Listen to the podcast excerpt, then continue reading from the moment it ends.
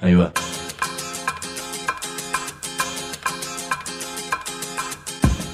La Vaca es una colecta de recursos, es una cooperativa de trabajo, es una página web, un periódico mensual, una editorial, una cátedra, un bar. Es lo que necesitamos crear para ganarnos la vida y perdernos la obediencia de vida. La Vaca es comunicación, ida y vuelta. Ahí va. Decimu, no te calles. Decimu, como se te cante, como te salga, como puedas. Decimu para que escuchen los que te dicen, vos no digas ni mu. Ahí va.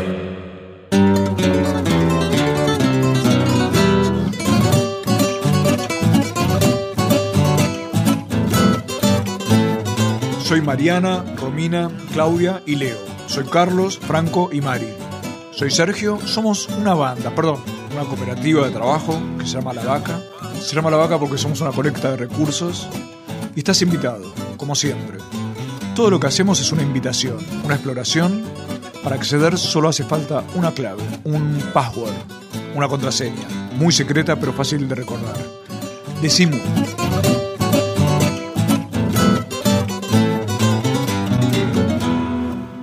Yo quería hacer un programa sobre los argentinos.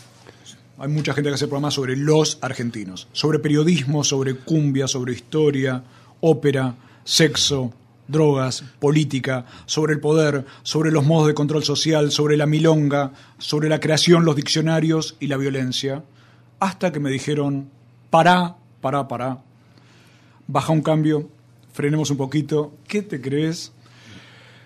No se puede hacer todo, así que decidimos hacer un programa convencional de radio. Tomamos la decisión de hacer radio como Dios manda. Y como Dios manda parece ser leyendo las noticias. Ustedes observarán, los más perspicaces que ando muy afónico, medio engripado.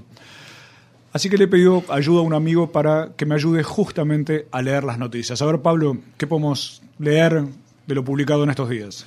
Bueno, que tras el concierto en la Basílica de Luján denuncian que Charlie García estaría consumiendo el opio de los pueblos, ¿no es cierto? Y hablando de, consumo, vamos a hablar también de, Diego Maradona. Ahora temen que Diego Maradona se haga adicto a todo tipo de goleadas, ¿no? La derrota humillante no se mancha, asegura el técnico del seleccionado argentino. Yo acá tengo una también, Pablo, colaboro con esto. Un estudio revela que los bebés que reciben balas perdidas lloran más y se muestran más inquietos.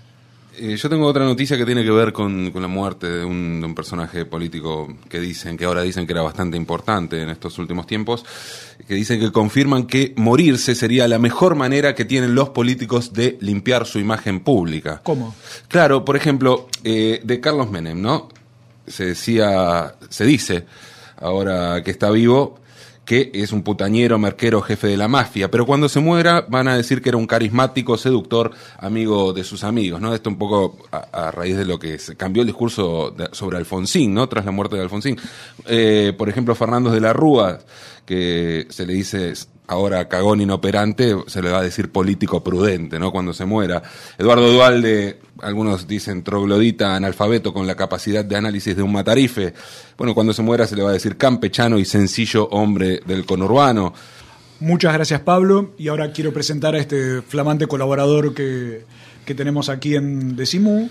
Es Pablo Marchetti, que es uno de los fundadores y directores de la revista Barcelona, justamente la revista que hemos estado leyendo en este rato, y les quiero contar que lleva ese tipo de información que acabamos de ver, ese tipo de títulos, ese tipo de temas. El otro día estábamos charlando en MU y diciendo que Barcelona es una especie de que se vayan todos del periodismo. Nos quedó esa imagen, Pablo me dice que sí. Nos parece que no es una revista de humor, pese a que en los kioscos mucha gente la, la, percibe de ese modo o no es humor por lo menos en el sentido chistoso de la palabra, sino en un sentido más revulsivo y para mí divertido. Es un ataque a los moldes del periodismo y a la política y a la cultura y hasta a los moldes del humor. Pablo, queríamos charlar con vos sobre muchos temas, porque Pablo y toda la banda de Barcelona tienen una cosa que yo diría, no me gusta la palabra multiplicidad, pero una cantidad de acciones que son capaces de llevar a cabo que es para nosotros asombrosa y queremos hablar un poquito de, de, todo eso. Pero te quería preguntar, por lo pronto, con respecto a la revista, que es una revista quincenal, que en este momento vende alrededor de 15.000 ejemplares. Sí, por ahí andamos. Que ya va por la edición, vos la tenés justamente. 158. 158. Qué increíble. 158 ediciones de Barcelona en la calle. ¿Cómo nació esta idea? ¿Por qué se llama Barcelona? ¿Y cómo es el tránsito desde esa situación de desocupación a esto?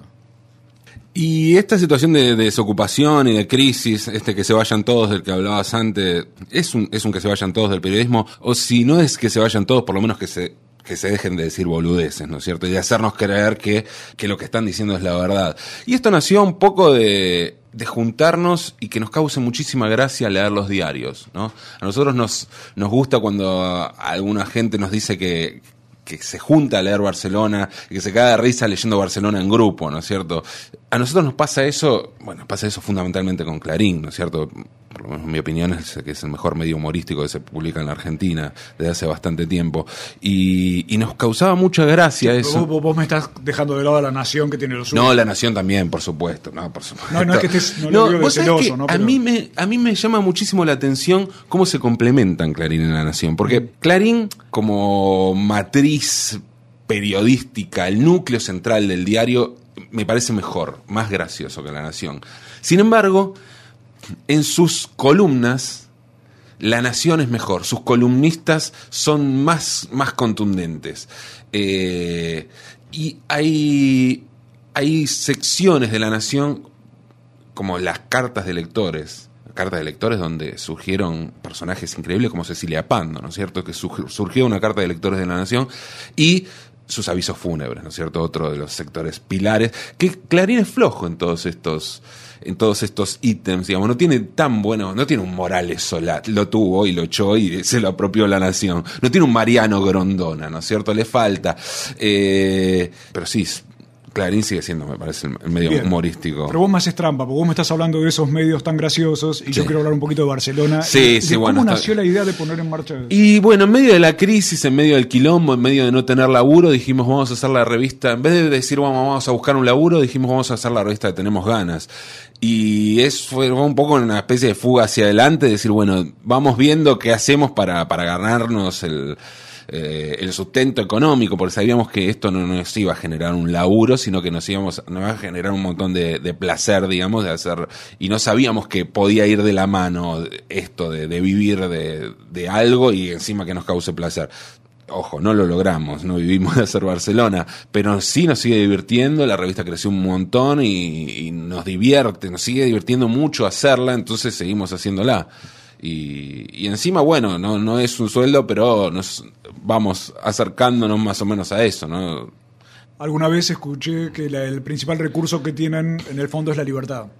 Sí, absolutamente, claro. Bueno, es que eso es lo que buscábamos. Dijimos, bueno, la sensación en el 2001 era, se viene todo abajo, se va toda la mierda, no sabemos qué va a quedar de, de todo esto, hagamos lo que tenemos ganas de hacer vamos a hacer esto. Finalmente terminó saliendo en el 2003, porque en ese momento no, se podía hacer nada y no conseguíamos un centavo para hacerlo y no teníamos más que deuda, digamos. Entonces no, no pudimos hacerlo en ese momento, pero esto surgió en el 2001, después de un viaje que yo hago a Barcelona y donde Barcelona estaba lleno de, en más o menos, a mediados del 2001, eh, estaba lleno de argentinos un montón de gente conocida. Me encontré con un montón de gente conocida que estaba y, me miraban como loco, como, si fuera un loco yo, porque me volvía a Buenos Aires, cuando la onda era quedarse en Barcelona, viendo qué onda, porque esa era la, la frase. No, no, estoy viendo qué onda, pero me quedo acá. Y mm, había largas colas, ¿no? En los consulados eh, español e italiano, buscando aquel abuelo que nos salve y nos dé la doble ciudadanía para irnos para allá. Y nosotros, bueno, armamos un poco esta, esta Barcelona imaginaria que había, que era el lugar donde nos íbamos a salvar todos, Barcelona, donde, el lugar donde nos abría las puertas. O sea, crear la propia Barcelona, crear el propio espacio de libertad. Absolutamente. Y un lugar, además, que es el, nombre de una ciudad y que tiene que ver con el carácter colectivo que tiene la revista. Nosotros sabíamos que eh, eh, recién hablaba del momento de crisis, ¿no? Del 2001. Pero cuando salió la revista, cuando finalmente salió en abril del, del 2003, a propósito, estamos cumpliendo seis años, mira vos. Eh, en este momento de Barcelona. Felicitaciones. Gracias, Sergio. Y, y mm, en el momento que salió, los los proyectos periodísticos que salían eh, gráficos eran o marcas que venían de afuera, caso, bueno, estaba ya la Rolling Stone, Irrecuptible, se sumó Playboy, marcas fuertes que venían de afuera, o la revista de fulano. eh, La TXT, la revista de Castelo, la, la revista de La Nata, que era 21, después fue 23. Hab- Había un proyecto de la revista de Pergolini, la revista de Petinato, que era la mano. Siempre la revista de algún jetón. Y nosotros no teníamos ni una marca, ni un jetón. Éramos un montón de cadornas que, que queríamos. Pero es eh, un poco por, por esa necesidad, pero también teníamos esa convicción de que lo colectivo era mucho más importante de que la- nosotros individualmente. ¿no? Entonces, el nombre de Barcelona tiene que ver con eso. Es una ciudad que es más importante que que Gaudí, que Dalí y que Joan Brosa y que todo, o Cantoni Tapies o que todos los grandes artistas o, o- o personajes o guardiolas que, que han- hicieron grande a este- y hacen grande a esta ciudad, ¿no es cierto? Ahí está, lo colectivo. Vos sabés que en el año 2007 se hizo un programa de televisión. ¿2006 o 2007? 2006, fin de- 2006 hizo un programa de televisión que se llamó Anales Barcelona, Sí. con perdón de los anales. Allí, la mirada de Barcelona, esta que uno puede ver en los kioscos, en las revistas, alcanzó la televisión, con la intervención de Marcela Pacheco, Eduardo Aliberti, nada menos, en una especie de noticiero imaginado con estas noticias que eh, conmueven a la opinión pública y nos conmueven a nosotros de risa cada vez que las estamos mirando. Lo que viene, les quiero aclarar, es muy fuerte, no, no apto para gente de alta sensibilidad, y les propongo que escuchemos al señor Aliberti en Anales Barcelona. Ahora nos ponemos serios para tratar un tema que generó indignación, que generó terror en la población. El asesinato de viejos putos que viven en Recoleta y Barrio Norte. Todos los ancianos que gustan de la carne por popa habrían sido asesinados por jóvenes taxi boys y se habrían relacionado con uno específicamente denominado energúmeno. Esperamos de los anales de Barcelona que los hombres mayores que gustan de soplar petes dejen de confundir a un taxi boy de bien con un asesino serial. Ustedes tienen que imaginarse que todo que están escuchando en radio se debería haber visto por televisión. Pablo, ¿qué es hoy la televisión? La televisión es una cosa que tengo eh, al lado de la biblioteca y que mis hijos miran mucho. ¿Te emocionó ver a Barcelona en televisión? La verdad que sí, me emocionó mucho porque sentí que habíamos llegado y habíamos transado finalmente con el sistema y la verdad que me gusta. Me, hubiera gustado ver más culos porque la verdad que la televisión muestra muchos culos y no sé si hubo... Hubo ba- bastantes culos en el programa de Barcelona, pero para mí tendría que haber si- habido más. Esa fue la autocrítica que hago es, es esa, ¿no? La falta de culos.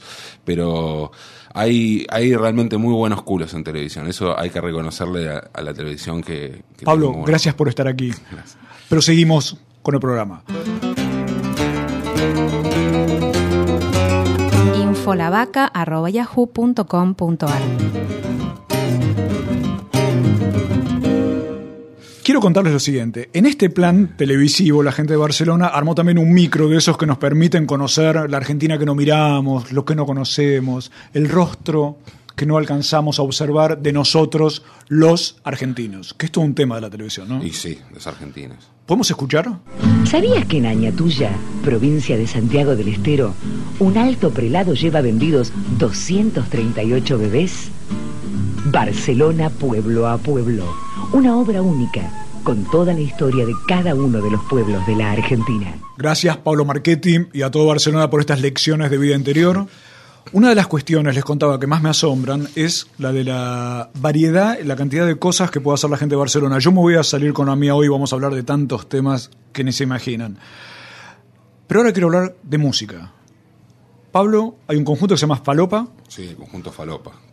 ¿Qué haces vos en ese conjunto? Yo canto y bueno, además compongo y a la- básicamente letras, ¿no? Las letras de, de las es un conjunto que hace canciones. Que hace canciones, esto son cuatro guitarras. Les cuento a los que saben del tema que son guitarras afinadas de modo diferente, interesantísimo de escuchar, lindo, y es la cortina musical permanente de este programa. El grupo está formado por Federico Marquestó, Francisco Huichi, Gustavo Carretino, Juan Polidoro, y como dijimos, el señor Pablo Marchetti en la voz, las palabras y la composición. ¿Podemos escuchar a Falopa? ¿Qué tema vamos a escuchar, me recomendás, Pablo? Sexo, droga, es un menú, un maridaje que ni te cuento.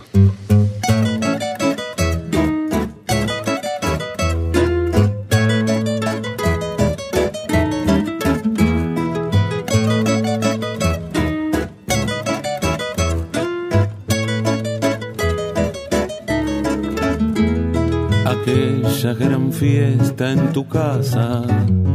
No recuerdo nada mejor. Fumábamos en la terraza. Hablarte hablarte de amor. La noche era tan estrellada como tu espalda de pecas. Tu blusa bajaba, bajaba. Otra seca. Tus pechos miraron la luna. Tus ganas rozaron mis manos. Después se sumaron de a una caricias de seres humanos. Y pasamos esa noche entera escuchando a Schoenberg, Bartok, Debussy, Avarese, Ramona Galarza, Ricky Maravilla, Bach, Eric Satie. Nuestros cuerpos vibraron al son de la música pura pasión.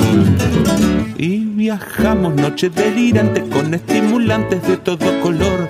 Porro, merca, que los nocheros, damas gratis, jairo, ácido y alcohol. Cuerpos desnudos, droga, sexo puro. Solo faltó el rock and roll. Y pasamos esa noche entera escuchando a Mozart, Pipo Pescador, a Stockhausen, Gilda y a Pugliese, Ginastera, Troilo, Samba, Kipildor. Nuestros cuerpos vibraron al son de la música pura pasión. Y viajamos noche delirante con estimulantes de todo color. Ayahuasca, Paco, de Lucía, la Bandana, tabaco y licor cuerpos desnudos, droga, sexo puro, nadie extrañó el rock and roll.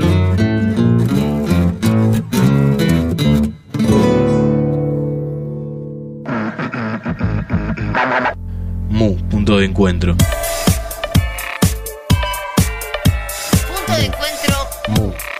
Mu, punto de encuentro. Nuestro bar, nuestra feria, nuestro escenario. Cosas ricas para alimentarnos el cuerpo y el alma. Estamos en Hipólito Yrigoyen 1440. Hipólito Yrigoyen Desde 1440. las 9 de la mañana y hasta después de las 10 de la noche.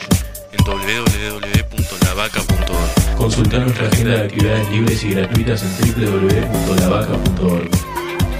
Mu Punto de Encuentro. Bar, feria, librería, un espacio para el que quiera, un espacio para cualquiera. quiere repetir el mensaje presione 5. Si no, simplemente corte.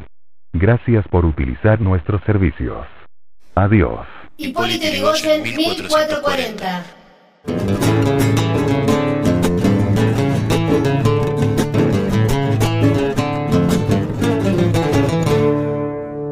Estamos en Decimú con Pablo Marchetti, fundador de Barcelona, y tantas cosas que si te tuvieras que hacer una tarjeta tendrías un problemita, ¿no? Sí, eso es lo que me gusta, digamos, no tener que encasillar en una tarjeta, ¿no es cierto? En una tarjeta ni en nada, qué sé yo. Me parece que a esta altura del partido sí, soy periodista porque aprendí un oficio y bueno, eso podría ser una, una forma de presentación, pero lo demás no me, no me interesa y me causa mucha gracia a veces algunas, algunas categorías. Las etiquetas. Las etiquetas, sí. Las sí. tarjetas. El otro día un amigo Sí. de una fábrica recuperada me dio una tarjeta que dice Lalo Paret, nada. Buenísimo, excelente. Pablo y buena parte del grupo de Barcelona ha hecho, ha llevado a cabo una ópera cumbia. Y la ópera cumbia trata sobre la historia argentina. O sea que me estoy sacando varios gustos en este programa porque ya hemos hablado de sexo, droga, política, periodismo y ahora vamos por la cumbia y la historia. Pablo, ¿qué es esa mezcla de cumbia y de historia? Y te quiero preguntar un poco cómo surgió la idea de hacer algo como Mueva la Patria, que es el nombre de esta ópera cumbia. Mira, el proyecto de, de Mueva la Patria, en realidad, antes de que surgiera Mueva la Patria, era una, una idea que teníamos con, con Fernando Sánchez. Con él teníamos un grupo que se llamaba Sometidos por Morgan. Que también salió en la redacción de La Maga y con, ganas de hacer otra, otra cosa y podridos de, ir a, cubrir recitales, dijimos vamos a hacer esa cosa punk, de vamos a hacer una banda aunque no sepamos tocar. Y teníamos la idea de hacer una ópera cumbia. Nos gustaba esta, esta cosa absurda de, mezclar lo más bastardo de la cultura eh, la clase más baja, como es la cumbia, con lo más alto, que es la ópera, ¿no es cierto? A partir de estos, de estos injertos, que, como la ópera rock, la, la- la- el rock sinfónico, que pretenden darle al rock una, una cosa elevada culturalmente a partir del acercamiento con la música clásica. Nosotros nos propusimos un choque improbable. Pero eso quedó archivado, eso fue hace como 15 años, ¿no? Esas ideas locas que uno guarda ahí en alguna carpeta. Y hace poco, hace un par de años, nos propusieron hacer una obra, escribir una obra de teatro, algo, la gente de Caras y Caretas. Y ahí fue que sacamos esto de la ópera, de la ópera cumbia con Fernando y le sumamos el tema de la historia argentina que no estaba. Dijimos, bueno, vamos a contar la historia argentina. Este es un, un formato para contar la historia argentina. Y así como antes decías, bueno, ¿qué poner en la tarjeta? Yo jamás me imaginé escribiendo una obra una obra teatral podría ser, pero un musical, yo nunca en mi vida había visto un musical ni nada. Pero bueno, nos, nos pareció que estaba muy bien el, el formato este, de ópera cumbia, nos pareció que estaba muy buena la, encajaba perfectamente lo que queríamos contar que es la historia argentina y allí fuimos hacia adelante y nos juntamos también con alguna gente muy, muy talentosa y que sí conocía el, el formato como básicamente Valeria Ambrosio, que es la directora, ¿no es cierto? Bueno, pero vamos al grano. ¿Cómo, Vamos al cómo es en la ópera cumbia Belgrano?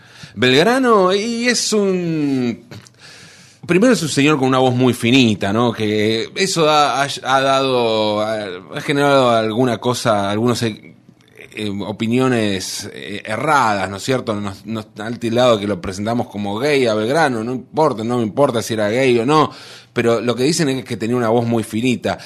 Por supuesto, quedarnos con esta imagen de Belgrano es muy, muy menor, ¿no es cierto? Teniendo en cuenta que fue un personaje de una, una vida política y militar tan, tan importante y tan rica. Pero allí lo que nos sucede es que vamos un poco con la historia según Villiquen, así como Barcelona, nuestro, nuestro, nuestra guía es Clarín, quien marca nuestra agenda y nuestras vidas, porque no, no, nuestra gran guía espiritual es Clarín, sentimos que Mueva la Patria tenía que ser Villiquen, ¿no? Porque era nuestra primera aproximación a la historia, ¿no? Lo que nos contó Villiquen, lo que nos contaron en la escuela, estos estereotipos absurdos. Entonces Belgrano se presentó de ese modo, también porque los primeros insultos, ¿no? Como Sarmiento se tiró un pedo, se lo llevó el viento, nos hacen perder un poco, son nuestros primeros insultos hacia los que en la escuela nos presentan como sagrado, y nos hacen perder un poco el respeto, ¿no es cierto?, hacia esa historia, y, y bueno, a partir de ahí uno se queda, o se queda con el pedo de Sarmiento, o va a buscar y, y ver realmente quién fue Sarmiento y tener una opinión sobre Sarmiento. Oh, pero pongámonos serios. San Martín. San Martín era un señor eh, que, bueno, cruzó los Andes, hizo un montón de cosas, pero básicamente también, eh, bueno, tomaba algunos eh, psicofármacos de la época. Bueno, un láudano, ¿no? Que lo hacía cruzar no solo la cordillera, sino también cruzar las fronteras de, de lo que espiritualmente conocemos como conciencia. Bien. ¿Y Mitre? Y Mitre fue un señor que escribió la historia a su antojo y nosotros en ese sentido, para nosotros fue un gran referente porque hicimos más o menos lo que hizo Mitre, ¿no? Sé, era igual de absurda, nuestra historia es igual de absurda que la de Mitre, así que es una, un personaje aparte fundador del diario La Nación. ¿no? Pero igual de absurda, pero también hicieron una. rompieron el molde. Si Sí, claro, permite, como- porque ahí como el personaje de la claro, pero personaje de la historia, el Villiquen te muestra a, a estos señores como grandes personajes y el personaje Mueva la Patria es el negro cabeza. Eh, claro, es, hay una historia de amor aquí entre un negro cabeza, que se llama así Negro Cabeza, que es el protagonista de la historia, y la coprotagonista, que es Romina de Caballito, que es una chica de clase media con aspiraciones, a quien el negro, a quien el negro cabeza intenta seducir a lo largo de la obra. No vamos a, a contar aquí cómo termina, porque bueno, esto, esto forma parte de, de la intriga de la obra, y bueno, lo bueno es ver la obra, pero para ver cuál es el desenlace de ese romance. Y hay, por supuesto, un tercero en discordia, eh, alguien, en este caso es un personaje colectivo que trata de impedir que el negro se quede con Romina, porque merece, merece algo mejor, Romina, según este personaje, que es un coro, un coro tomado del, del teatro griego clásico, ¿no? El, el teatro, en el teatro griego, en la tragedia griega, el coro representaba al pueblo y nosotros hicimos un coro que no representa al pueblo, sino que es un coro de garcas, que está integrado por un militar, un cura, una, un estanciero y una señora bien, Fascinante. bien, Les propongo- bien jodida. Les propongo a partir de ahora escuchar un poco de Mueva la Patria y para que no digan que no estamos atentos a estos tiempos preelectorales, un tema en particular que se llama, muy para esta época, El Mal Menor.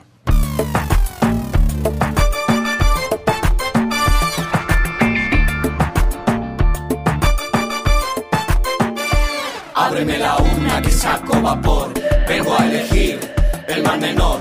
Ábreme la urna que saco vapor, vengo a elegir el mal menor. Ya los milicos se tomaron el raje y nos dejaron un pesado equipaje. Ahora los buchones se ponen el ropaje de la democracia y bailan con su traje. Vente mamita, vamos pa'l baile, que los asesinos ya envainaron el sable. Muévelo negra, ponmelo duro, que con democracia te como y te curo.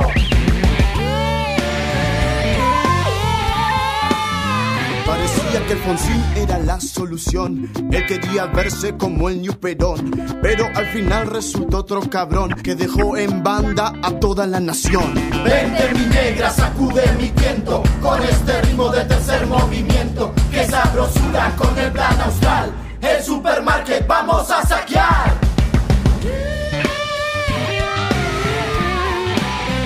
Vote a Menem, un caudillo liberal. Un peronista amigo de Alzogaray. Ese a los villeros nos dejó sin pan, pues gobernó para el rich man. Sácame la pena por ahí abajo Me sobra Mu, el periódico de la vaca. Todos los meses, noticias que no pasan de moda. Crisis económica, inseguridad, elecciones con candidatos impresentables. Ese es el último grito de la moda otoño-invierno. Si buscas una salida de emergencia, Decimu, el, periódico, de la, vaca. En esta edición ponemos de moda las fábricas recuperadas y llevamos al exitoso señor Pels y a Diego Capusotto a Brookman, la empresa, que rompe los moldes y crea en plena recesión nuevos puestos y formas de trabajo. También te contamos quién es en realidad la señorita Pola, la autora de la novela que le toma el pelo a los intelectuales y por qué la ESMA ahora es un carnaval. Mu, el periódico de la vaca. Podés pedírselo a tu canillita o recibirlo por correo en tu casa. Mándanos un email a infolavaca.yahoo.com.ar.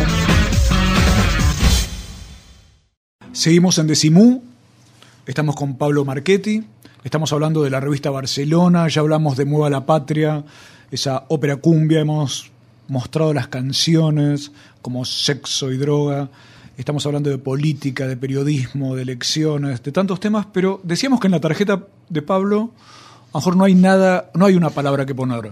Nos encierran en palabras como periodista, profesor o lo que fuere. Pablo, entre muchas otras cosas que estamos conversando, es poeta. Pablo, ¿te puedo pedir una poesía? ¿Cómo no? Cuestión de gustos. Solo me da asco la ignorancia pequeña que cabe entre ceja y ceja. Prefiero la ignorancia infinita, descomunal, galáctica, el dream team de la ignorancia, el azar, del que no sabe nada, una ignorancia que me deja cada vez más solo y más porteño y más libre y más terco y más huérfano en donde sea, en la patria o en la televisión. ¿Por qué hablas, por ejemplo, ahí de la televisión? Porque yo no tengo una buena relación con la, con la televisión. No me interesa la televisión y, y ahí em, me parece que eh, Barcelona también es como una respuesta a ese a esa imposición de agenda pelotuda que tiene la televisión, ¿no es cierto? Eh, para mí el debate político, por más eh, devastado que esté devaluado eh, que esté, me parece fundamental. Eh, La política y la poética son los, los lugares en donde mejor me muevo y los lugares donde, que más me interesan. Y creo que ninguno de ellos está presente en la televisión. Pero eh, si bien acá eh, asocio la ignorancia esta con la televisión, me parece que, que tiene que ver también con un momento de estar viendo televisión a unas altas horas sin saber por qué está, por qué estoy ahí, si- sin saber que, sin estar mucho también frente a la televisión. Pero a mí me, me gusta la ignorancia en el sentido de, de esta nada que vos planteabas de la tarjeta, ¿no es cierto? De, de no, no tener certezas. No tener eh, prejuicios. eh, Exacto, sí. Juicios sí, la- previos. Sí, sí, sí, claro. La, la ignorancia de. El villiquen. Que me llevó a. Sí, a lo iconoclasta, digamos, a, a hacer. Cuando vos hablabas antes de, de estas de todas las cosas que hacemos, o en, en mi caso personal hago, eh, suele, o sea, presentado así, decir, ah, este escribe poesía, escribe canciones, escribe una, una revista, un- puede parecer un montón de cosas, pero forma parte de una, de una misma cosa que, o de un mismo proyecto que es personal, no es eh, algo previamente establecido de "Ah, hay que ir por acá, por este lado. Si sos periodista, tenés que ir por este lado. eh, porque estos son los medios en los que se trabaja un periodista y si no estás en este lugar no sos un periodista, por ejemplo. Eso es ignorancia también. Y es trato de encontrar la poética de esa ignorancia, ¿no? Y la, la riqueza de esa ignorancia. Antes de que me olvide, entonces les quiero recomendar un libro que se llama El Maestro Ignorante y que cuenta muchas cosas referidas al tema educativo que tienen que ver con esto que nos cuenta Pablo. Pero recién, Pablo, me estabas hablando de la poesía y la música. Sí. A ver, ¿se viene anarquía? Vos querés una primicia. Vos Yo quiero una primicia. una primicia. Aunque me parece que ya lo sabés. Vos sos un periodista que, que maneja muy buena información. y Avesado. Avesado, avesado. Sí, eh, creo que, mm, que, que salvés, pero bueno, le voy a comunicar un- esta primicia a, la- a los oyentes, que es, bueno, ya saben que la Argentina no es el Reino Unido, la mayoría de ustedes seguramente ya lo sabe. Sin embargo, lo que no sé si saben es que eh, el comunismo libertario está llegando a la Argentina en cualquier momento. O sea, puede ser. El comunismo libertario me refiero a la anarquía, al ideario de Bakunin, de Proudhon, de Ro- Rosa Luxemburgo. Está llegando, podría ser en estos días, tal vez eh, algunos meses. No creo que pase de dos o tres meses, ¿no es cierto? Es un- esto es una cosa que se está manejando ya en la Casa Rosada, lo saben. La mayoría de los medios no lo dicen, no lo dicen públicamente, pero si uno ve la cara de, Morales Solado, de Gustavo Silvestre, preocupación en estos últimos días, se va a dar cuenta que algo está sucediendo. Así que la anarquía en cualquier momento llega a la Argentina y yo creo que este fenómeno se va a expandir al resto del mundo. Nosotros desde Falopa tratamos de imaginar cómo sería la Argentina anarquista y fue así que surgió esta anarquía en la Republiqueta.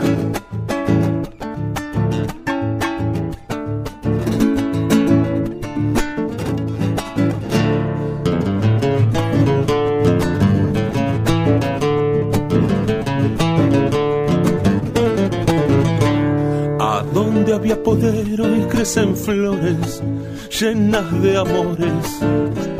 No explotan llamas bombas dentro de la catedral, no existe el mal, hay armonía. Entonces ya no había y ahora hay, claro que hay anarquía en la republiqueta, anarquía en la republiqueta.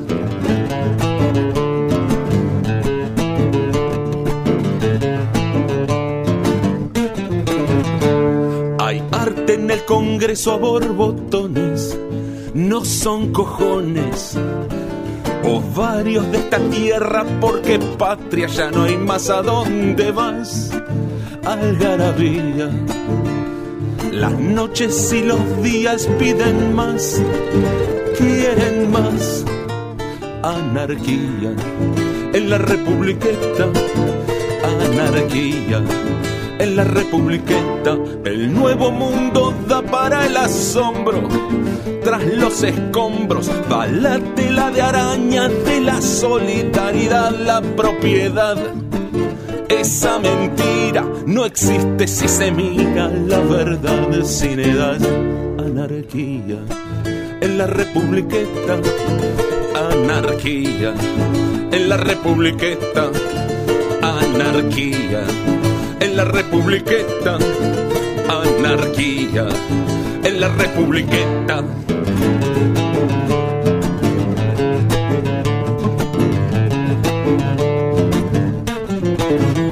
Se caen las tranqueras y se embarcan todos los garcas. Derecho para Europa como allá en 1910, pero esta vez ya no regresan. La tierra y su belleza quieren ver florecer anarquía en la República. La semana que viene van a volver a estar las semillas de Holgorio con su columna Música para curar el alma, que hoy le hemos dedicado a la anarquía en la Republiqueta. Anarquía en la Republiqueta.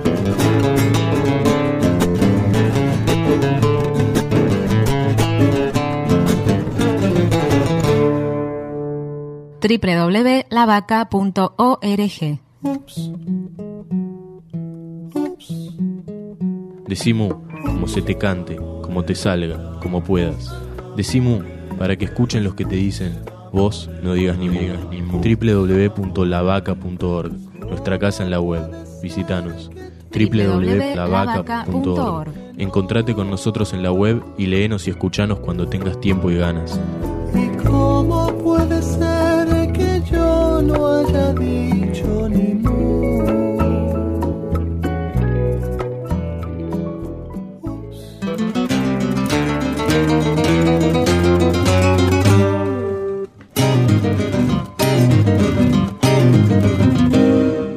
Que avisa no traiciona. Hace un ratito hemos escuchado La anarquía para la Republiqueta y seguimos entonces con su autor, Pablo Marchetti, con la música de Federico Marquestó, integrantes de Falopa. Les reitero que el próximo 25 van a estar en MU, todos los viernes vienen a, a MU Punto de Encuentro y es una gran posibilidad justamente para, para escucharlos. Otra pregunta, ¿cómo funciona Barcelona? ¿Cómo funciona este grupo de amigos que de pronto se reúnen y sacan una revista como esta o crean una obra como Mueva la Patria y demás? ¿Cómo, cómo funciona? Funcionamos, somos, somos un grupo de amigos y eh, en cuanto a, todos estos proyectos, ¿no? Cada vez que, bueno, a uno se le ocurre algo, hablamos y, y le damos para adelante. eh, pero la revista en sí nos juntamos, la revista cerramos los martes, o sea, un martes por medio, porque sale cada dos viernes, sale la revista. Es muy colectivo el, proceso para hacer la revista. Cada uno viene con sus ideas, todas las diferentes secciones, ¿no? Barcelona está estructurada como un diario, con todas las secciones de un diario. Política nacional, internacional, sociedad, eh, cultura, espectáculos y deportes. Entonces tenemos, cada uno se le ocurren cosas, nos manda cosas para las distintas secciones. Y después lo que hacemos es ver, bueno, qué nos gusta de eso y qué, le- qué vuelta le damos a lo que mandó cada uno. Y por ahí hay veces, a veces que mm, hay temas que nos, nos parecen que son centrales y que no están tratados y que ne- tenemos que encontrarle una vuelta. No es que funcionemos solo por lo que trae cada uno o, o por, por chistes, digamos, por su situación humorística. Y, se arman de manera colectiva, sobre todo las tapas y las contratapas, ¿no? Esos son como los, los lugares así colectivos. Las contratapas, les quiero aclarar, fueron eh, decididamente reprimidas en la provincia de Tucumán en su momento, justamente por toda esa irreverencia que está representando Barcelona. Pero te quiero consultar esto, Pablo. Sí, a propósito de eso, en realidad fueron reprimidas porque tenemos una muestra de contratapas. Vos viste que en general las revistas, eh, las contratapas están vendidas, son avisos. Entonces nosotros, como sabíamos que nunca íbamos a tener avisos, dijimos, bueno, hagamos nuestros propios avisos. Y aparte, eh, nos permite eso, es como Barcelona es una sátira periodística, jugar con también una sátira publicitaria, ¿no? Me, me interesa mucho lo que es el lenguaje de la publicidad, que va más allá del periodismo en cuanto a su impacto, ¿no es cierto? Me interesa como lenguaje, el impacto que tiene para dar vuelta a su contenido ético, ¿no es cierto? Porque me parece que es un lenguaje, utiliza un lenguaje de, alto impacto para eh, tener un contenido ético de mierda. Entonces, eh, dar vuelta a eso, eh, está bueno en la revista, pero también nos parece que estaría buenísimo en algún momento ponerlos en la calle como, como los afiches reales, ¿no? Como los afiches publicitarios reales. Entonces hicimos una muestra de contratapas que recorrió el país y tuvimos algún problema en Tucumán. Vos me hablas del colectivo como posibilidad de, de trabajo, de producción, de todo un grupo criado en la época del menemismo, digamos, o crecido Sí, en la época del menemismo. ¿De qué tipo de antecedente para que se volcaran justamente a lo colectivo, viniendo de una formación que apostaba siempre al, al individualismo. A mí me, me cuesta un poco salir y, y encontrarle un marco generacional o un marco teórico, sociológico a lo que hacemos. Me, cierto, me siento como muy inmerso en, en el- la vorágine del laburo y, y además, o sea, yo para mí personalmente lo veo simplemente como un grupo de gente que, que nos hicimos amigos, eh, laburando en un medio como fue La Maga. Eh, si bien no era un medio nuestro, sí teníamos eh, muchas decisiones siendo muy pendejos.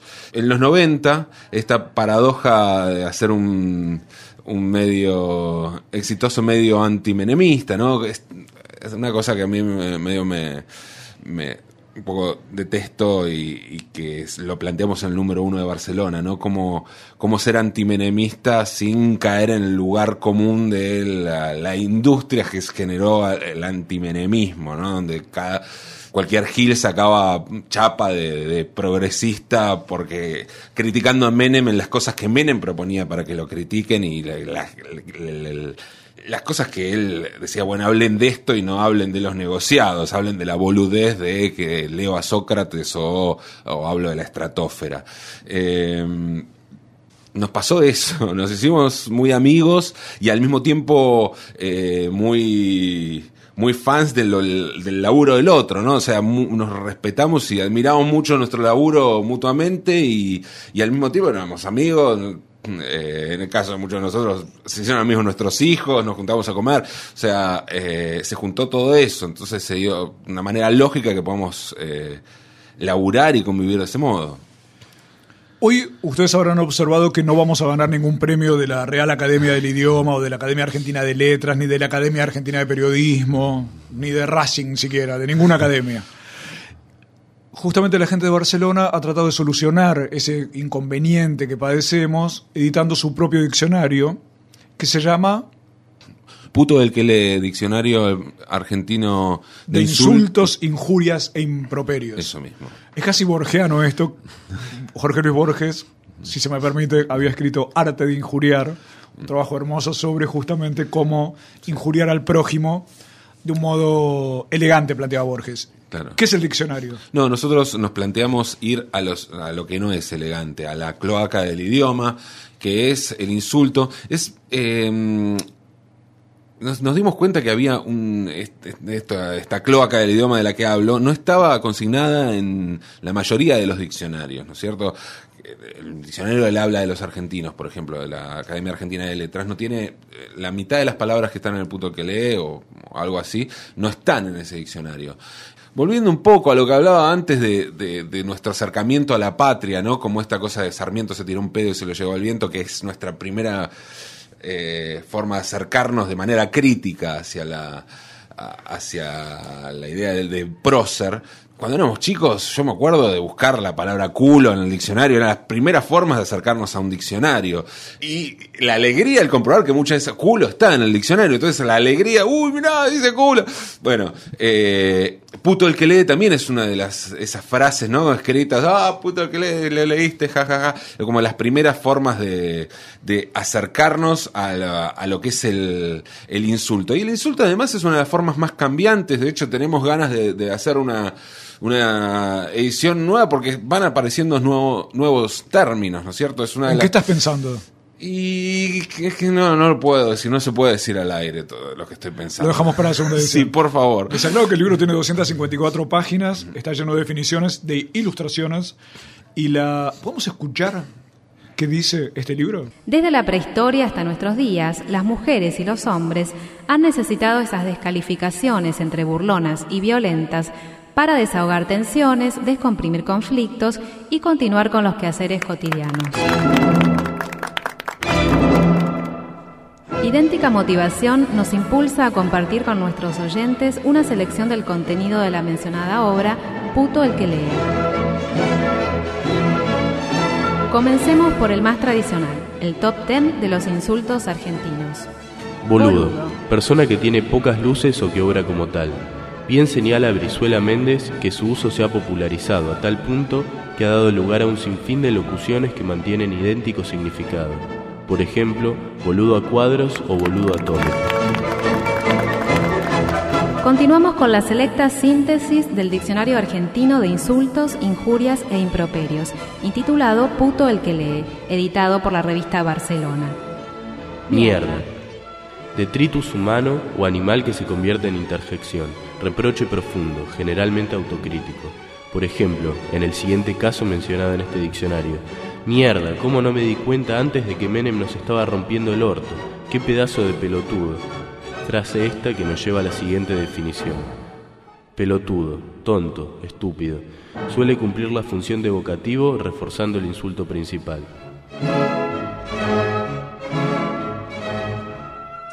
El Diccionario Argentino de Insultos, Injurias e Improperios, intitulado Puto el que lee, se despide con un didáctico anexo especialmente dedicado a los padres. El mismo señala, contrariamente a lo que parece, no es sencillo insultar. Adquirir el corpus de discriminación necesario para descalificar a otro requiere una labor de años. Por supuesto, esta tarea comienza en la más tierna infancia, momento primero en el cual los padres se encargan de tan crucial contenido. Tengan entonces en cuenta las progenitoras y los progenitores. Este escaso pero precioso listado de frases para sutilmente iniciar y adoctrinar al infante en este arte. Deja de correr, pareces un indio. Arreglate la ropa, pareces un villero. No llores, no seas maricón. Nena, bajate de ese árbol, no seas varonera.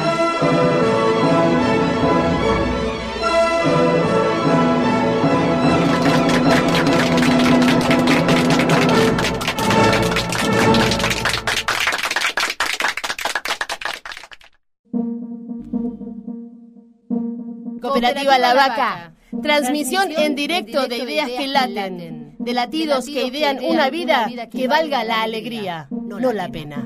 Decimu.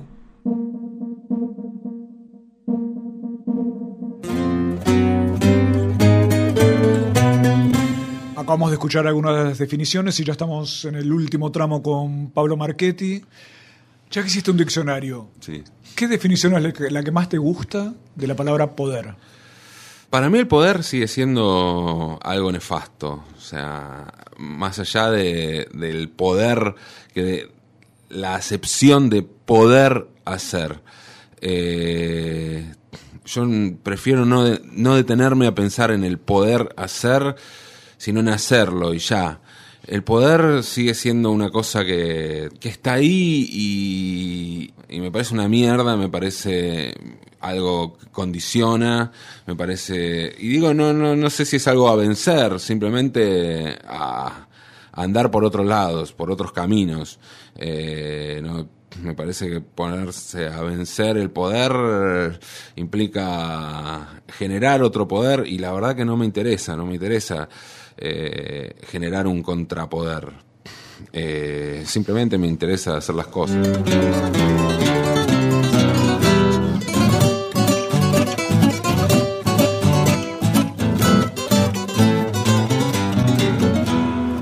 Desobediencia. Esa fue la principal palabra que nos envió y que nos transmitió en su columna del programa anterior María Galindo, desde Radio Deseo de La Paz, Bolivia, en este espacio que es un taller de feminismo urgente. Vamos a ver qué nos sigue contando María hoy. Hola, desde Mujeres Creando para Mu. Bueno, estamos en esta reflexión sobre el carácter del feminismo y qué cosa supone el feminismo. Aclarar, eh, volver, reiterar, repetir, redundar hasta el cansancio el hecho de que el feminismo no es una construcción ideológica que está adscrita a la derecha, ni es una construcción ideológica que está adscrita a la izquierda. ¿Por qué no?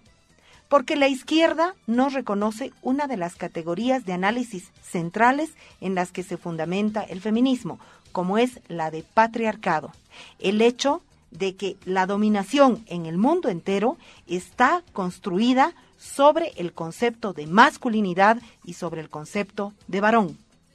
Tampoco el feminismo está adscrito a la visión de la derecha porque la derecha eh, no reconoce tampoco la categoría de patriarcado y simplemente desde el liberalismo, que es la única base ideológica que tiene la derecha, solo se habla de derechos. En ese sentido, el feminismo introduce en el pensamiento político mundial una otra, tercera visión completamente distinta a partir de un nuevo proceso de análisis sobre los ejes de dominación en base a la categoría de patriarcado. Mi feminismo ni recicla ni rellena, remueve, mueve y conmueve. Deseo, 103.3 infolavaca.yahoo.com.ar Mu, punto de encuentro. Hipólito Yrigoyen, 1440, Ciudad de Buenos Aires.